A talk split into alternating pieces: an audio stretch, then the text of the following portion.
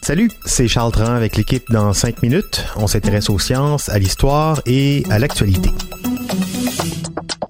Aujourd'hui, on parle de poissons, de petits poissons. Les poissons, c'est mignon, mais euh, ils ont un gros problème. Ils avalent du plastique. Ça, on le sait. Dans certaines régions, on retrouve du plastique dans l'estomac de 95% des poissons locaux. Mais on parle des poissons adultes ici. Ce qu'on étudie moins, ce sont leurs larves, les petits bébés. Une équipe de scientifiques d'Hawaï a donc cherché à savoir si ces larves de poissons étaient affectées par la présence du plastique dès leur plus jeune âge. Et ils ont publié leurs travaux récemment à la fin de l'année 2019. Donc, est-ce que c'est le cas? Est-ce que les tout jeunes poissons sont biberonnés au plastique dès la naissance? Quelles conséquences est-ce que ça pourrait avoir? Baptiste Zapirin est parti pêcher quelques réponses. Ils sont tout frêles, tout vulnérables, ces bébés poissons. À l'état de larve, ils ne mesurent pas plus de quelques millimètres et vivent dans des courants calmes à la surface, loin des côtes ou des fonds marins. Bref, là où ça remue pas trop. Ils sont fragiles donc et dépendent énormément de la nourriture qui se présente sous leur nez. À ce stade de leur évolution, ils ne voient pas très bien ces petits poissons. Et donc pour se nourrir, ils repèrent vaguement ce qui ressemble à du plancton, ils ouvrent la bouche et euh, adviennent que pourra. Les scientifiques de l'université d'Honolulu ont donc voulu savoir s'il y avait des chances pour qu'ils avalent des microplastiques durant l'opération. Pas des ballons de plage égarés évidemment, des bouchons ou des sacs de plastique, c'est bien trop gros.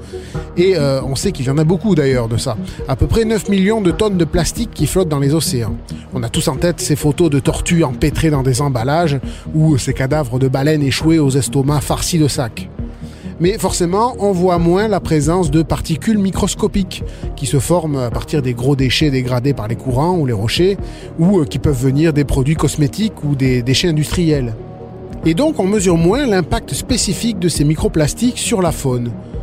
Nos savants hawaïens ont donc fait des prélèvements d'eau de mer au niveau des nappes de surface, là où s'agglutinent les larves de poissons, eh bien, euh, il n'y en aura pas de facile pour personne. Ils ont constaté que ces zones concentrent 60 fois plus de particules de microplastiques que dans les eaux ambiantes.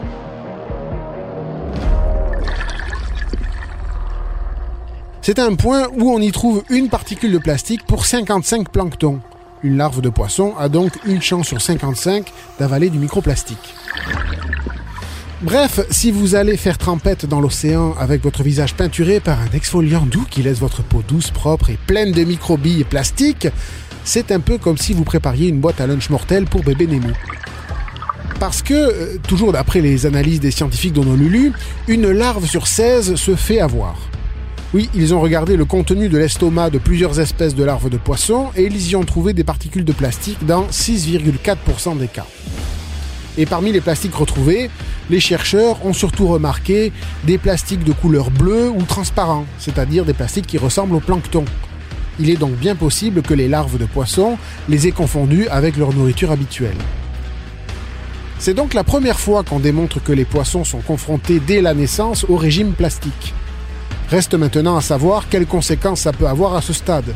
On ne l'a pas encore étudié, mais on peut supposer que, comme chez les poissons adultes, ces microplastiques peuvent bloquer ou perforer le système digestif, provoquer une malnutrition et entraîner la mort.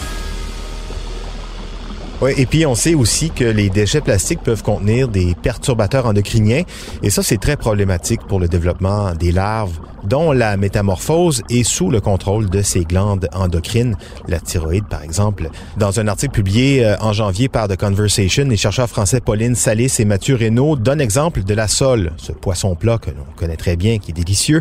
Au cours de sa métamorphose, par exemple, son œil gauche migre sur le côté droit. Donc si on veut éviter que les plastiques ne perturbent ces métamorphoses et si on veut pas finir avec des océans infestés de poissons mutants, on ferait bien de réduire, c'est une autre bonne raison de réduire notre consommation de plastique. Merci beaucoup, Baptiste Zapirin. C'était en cinq minutes.